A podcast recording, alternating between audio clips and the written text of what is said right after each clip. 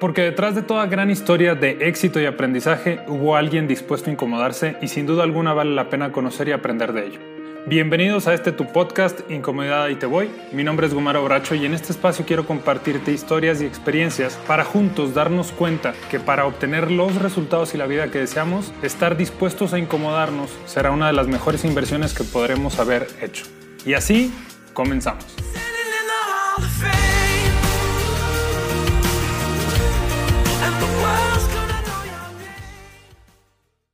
Yo aquí, por ejemplo, me preguntan y me dicen, oye, ¿cómo segmentamos esto? Y yo lo primero que les pregunto es, tu cliente final, ¿cómo piensa? O sea, trata de ponerte en su lugar. Si tú tuvieras que comprar ese servicio, ¿cómo lo harías? Pues así así y así.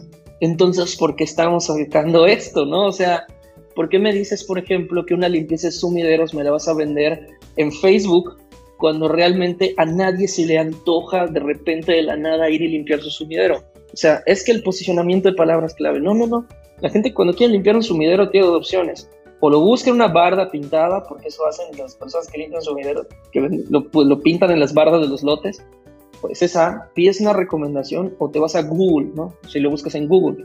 Pues ese es tu canal digital, o sea, vete a Google. ¿Por qué estás haciendo este, en promoción de eso en Facebook?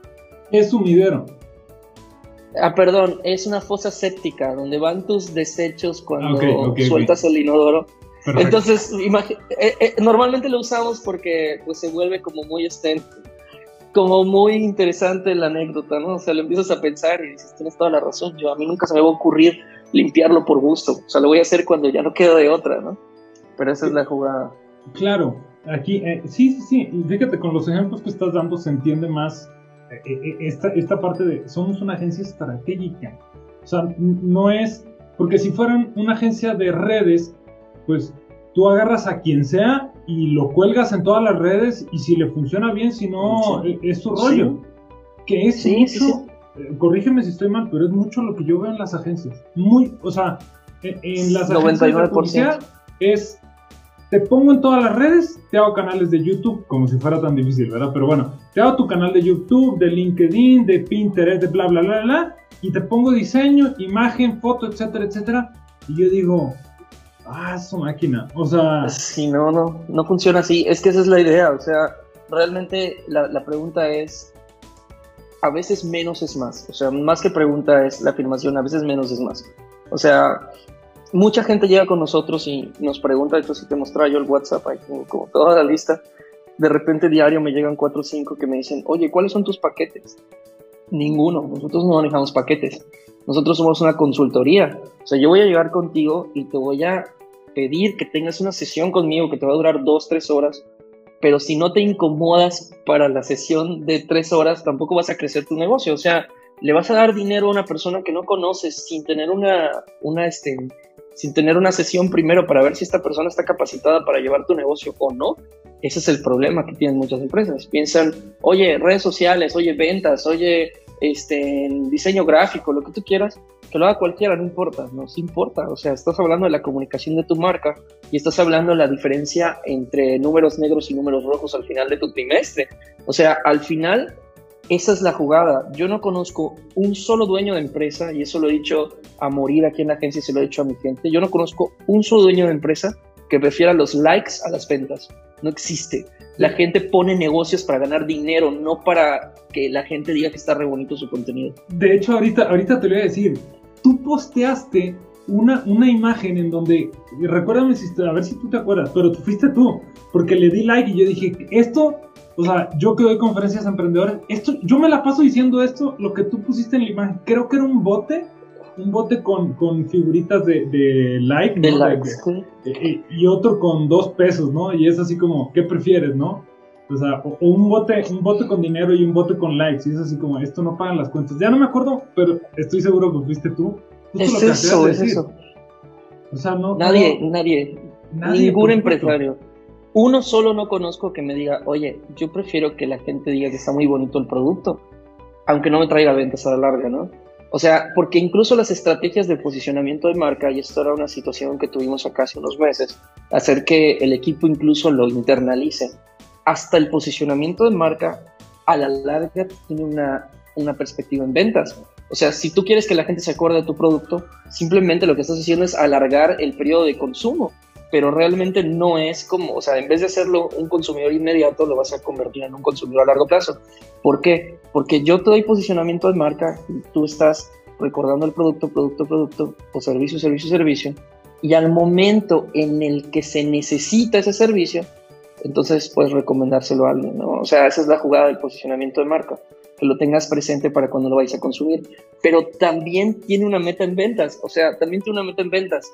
El problema es cuando se nos pierde la tierra y, olvidamos que de una u otra manera el área de mercadotecnia depende del área comercial. Y el área comercial está viendo números y ventas, o sea, esa es la jugada, ¿no?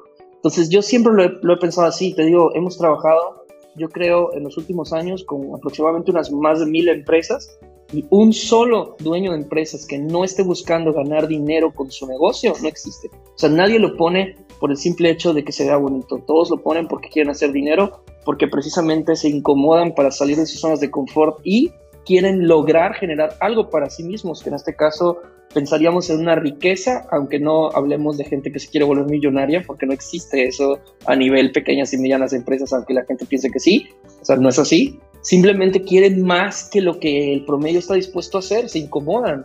O sea, hay gente que conozco que arranca empresas sin un peso, con una buena idea, ¿no? Y, y, pues las ejecutan y a lo mejor hay días que no duermen, hay días que se quedan sin comer incluso, pero pues van reinvirtiendo su capital y van creciendo. Pero la idea es esa, ninguno de ellos lo hace por el simple hecho de hacerlo y de ganar reconocimiento y que la gente diga, oye, mira qué padre, Gumaro, abriste una empresa, felicidades. No, la gente quiere dinero y esa es la idea, ¿no? O sea, quieres mejorar tu calidad de vida, quieres generar un poco más de, de lo que de lo que pues podrías ganar haciendo otra cosa. Pero pues si nosotros nos basamos en eso, entonces las estrategias tendrían que venir pensadas en que todas las empresas tienen que vender, si no, no funcionan. Sí, completamente. Y el, eh, y el reconocimiento, si es, que, si es que llega, debe ser la consecuencia, ¿no? Porque quienes he visto que ponen el reconocimiento antes que el resultado, ah, eh, literalmente una persona en, una ocasión, y, hasta me quedé así como, ¿realmente, ¿realmente entendió lo que me acaba de decir? Literalmente una, una persona que, que tenía una empresa me dice, es que a mí lo que más me gusta es el bluff ¿no? O sea, el, el, pues sí, no sé, no sé, se me fue la palabra cuál sería la traducción al español, pero el bluff es eh, presumir sin tener, ¿no? Algo así. Y, y me quedo yo pensando, ¿de verdad? O sea, dije, me, me quedé impresionado porque dije, o sea, ¿por qué no mejor tener? No estoy de acuerdo con eso, pero bueno, ¿por qué no mejor tener y presumir sabiendo que tienes en lugar de presumir sabiendo que no tienes. O sea, en ambos casos, yo personalmente presumir no me agrada, pero lo respeto. Pero si vas a querer una de las dos, pues que sea que presumes porque tuviste, no, no antes de. Y esta persona, eh, no sé, uno o dos meses después de que me comentó esto, eh, va por trabajo a, una playa. Pero va a una zona de, de trabajo, o sea, cero turística y literalmente así se puso a, la orilla de la playa y de esas fotos que te tomas los pies, que, nada más ven tus piernas y, o sea, como si estuvieras de vacaciones, pasándola súper de lujo y demás. Yo sabía que iba por chama y que, o sea, a lo mucho se paró al lado de, la playa, se bajó del carro, se tomó la foto y vámonos, o sea, pero ahí yo dije, o sea, ¿qué, tan cañón es eso? O sea, buscar el reconocimiento eh, cuando, cuando no se tiene, ¿no? Entonces, eh, definitivamente es, es eh, tener, obtener el resultado y después que venga el reconocimiento. Luis, ya para ir cerrando, dos cosas. ¿Con qué, bueno, si es que, si es que tienes algo más que quieras compartir, evidentemente eh, tómate el tiempo, pero dos, dos cosas. ¿Qué le recomendarías a alguien que esté empezando, un emprendedor? ¿Y qué le recomendarías a alguien que ya tiene que no, que no está emprendiendo, que ya tiene uno, dos, tres, probablemente cinco años, que sería la mitad de lo que tú tienes, y que le diría, ¿sabes qué? Para que no te tardes lo que yo me tardé o para que no la riegues como, o, para que no te cueste lo que a mí me ha costado, te comparto esto. Entonces, eh, un consejo para un emprendedor que apenas va a tomar acción o está tomando acción y otro para que quien ya tiene tiempo, ¿qué le pudieras compartir desde, tu experiencia? Van dos. La primera es lo que me compartió mi amigo Roberto hace muchos años, y es, si estás notando que tu agenda está apretada, necesitas un asistente. Y es muy importante. O sea, realmente es muy importante tener una persona que pueda organizarte si tú no puedes organizarte. Yo en lo personal soy muy malo organizándome. Afortunadamente tengo equipo que me organiza ahorita, ¿no? Pero vas a perder muy pocos clientes si tienes una persona que te esté organizando. Eso es A. Puedes venderte muy bien, pero si no llegas a una cita como le pasó a tu servidor, ya fue, ¿no? O sea, no vas a lograr jamás recuperar ese cliente. Esa es una. Y la segunda, y esta es un poco más interesante y es a nivel financiero, yo te diría que es importante que cada determinado tiempo puedas medir si tu producto o lo que estás vendiendo es redituable. ¿Qué pasa? Los costos en las empresas y en los emprendimientos aumentan conforme pasa el tiempo. En un momento tienes un costo determinado y tienes eh, una cantidad de costo para un servicio o producto y con base en eso tú haces tu costo de venta, etcétera, ¿no? Pero ¿qué pasa cuando las responsabilidades aumentan? Por ejemplo, aquí obviamente no es el mismo costo de un servicio que dabas cuando eras tú nada más a cuando ya son 30 personas. Es diferente. Obviamente el nivel de especialización también aumenta, pero eso funciona con productos, con comercialización, con servicios, con lo que tú quieras. Yo recomiendo siempre evaluar si tu emprendimiento, tu empresa está siendo redituable con números tangibles. O sea, si tú no eres bueno en números, siéntate con tu contador o con tu persona de finanzas. Y si no eres uno de ellos o no tienes uno de ellos, hay gente que lo hace de manera independiente muy barato o, o, buen precio y realmente son gente que te va a ayudar muchísimo, ¿no?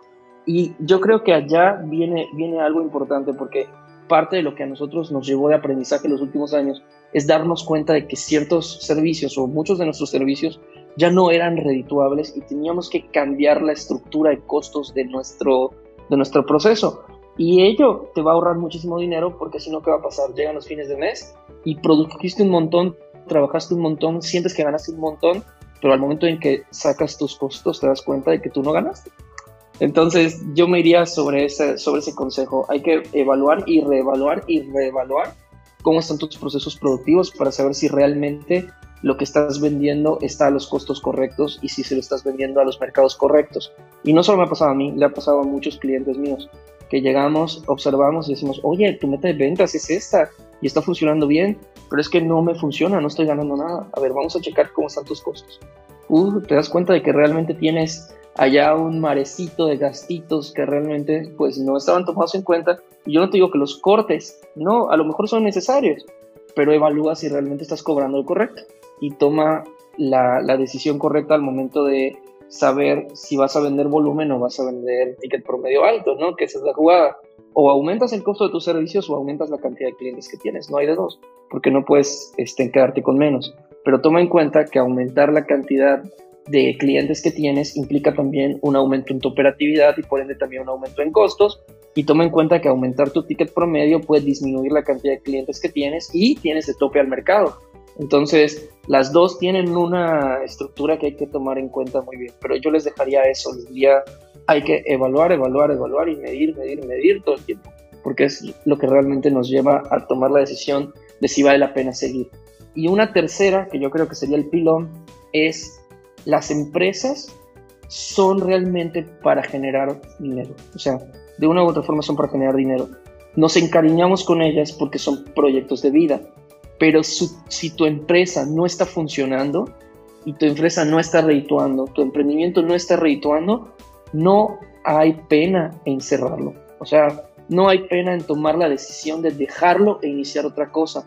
Yo he visto muchos empresarios o emprendedores que se hunden con sus negocios porque no supieron cuál era el momento correcto de decir hasta aquí dejo de ser redituable. O sea, busqué, hice, viré, torné y dejó de ser redituable. Y entonces empiezan a invertir, invertir, invertir, invertir y todo lo que han trabajado años se va, se pierde. ¿Por qué? Porque dicen, es que le tengo cariño a mi empresa, tengo 20 años con ella. Sí, pero ya no funciona. Y la empresa está hecha para generarte un estilo de vida, para generarte dinero no para que se vuelva un miembro de la familia. Y mira, eso es súper complicado, me ha pasado muchas veces, no a mí personalmente, algún día probablemente va a pasar acá también, pero, este, pero me ha pasado con clientes y es muy duro porque te toman como una persona sin sentimientos cuando dices ese tipo de cosas, pero es la realidad. Si tu negocio no funciona y estás viendo que no es redituable, ciérralo y haz otra cosa. Eso es lo que yo podría decir. Súper enriquecedor. Todo el episodio te lo agradezco muchísimo. Esto último que dijiste, uf, con mucho peso, pero al ciento por ciento de, verdad. En la medida en la que entendamos eso, y eso, eso, es, eso es incómodo. o sea, eh, le metiste pasión, le dedicaste 20 años, 10 años, 5 años y demás, te, te, aferraste a una idea que no funcionó y es incómodo eh, el, el, desapegarte de esa idea y el, y el asumir el, ok, esto va a fracasar, pero eso no me hace un fracasado a mí. Eh, eh, es incómodo por muchos, por muchos lados, pero concuerdo contigo, hay gente que, que, se aferra. Esperemos que, que, no nos pase entendiendo que es, es, un proceso, ¿no? O sea, la empresa tiene, tiene que, generarnos y si no nos genera hay que buscar la manera de, de darle las gracias por el camino y el aprendizaje. Es correcto, esa es la jugada precisamente. Pues Gumaro, te agradezco mucho que me hayas invitado, la verdad. Sí, eh, para mí es un gusto y un honor participar contigo, sobre todo porque, pues, como te decía yo al principio, este podcast, pues, me ha abierto mucho los ojos en muchas cosas y la realidad me ha ayudado a tomar decisiones. O sea, estos momentos en los que dices, ah, si lo hago, pues va a ser un poco complicado. No, señor, incomodidad, ahí te voy, ¿no? Entonces, te agradezco mucho tu tiempo y el esfuerzo que le has dedicado a este proyecto. Es muy interesante. Yo te agradezco a ti, Luis, por, por, por aceptar la invitación y, y, por lo que nos compartiste. La verdad es que súper, súper enriquecedor. Estoy, estoy seguro que, que, que, en un futuro bien pudiéramos hacer eh, otro episodio. Eh, y pues bueno, a las personas que vayan a tener el, el, el gusto y el placer de escuchar, los invito a ver en la descripción de este episodio los datos de la agencia. Si desean ponerse en contacto con Luis, es completa y total recomendación de la persona que es, el equipo que tiene y la empresa y los resultados que da. Indiscutiblemente vale la pena acercarse a él y a su equipo. Muchas, muchas gracias. Incomodidad, ahí te voy. Si te gustó el contenido de este episodio, por favor compártelo y te invito a mandarme tus comentarios, navegar por mi página de internet gumarobracho.com y seguirme en redes sociales como Gumaro Bracho. Hasta la próxima.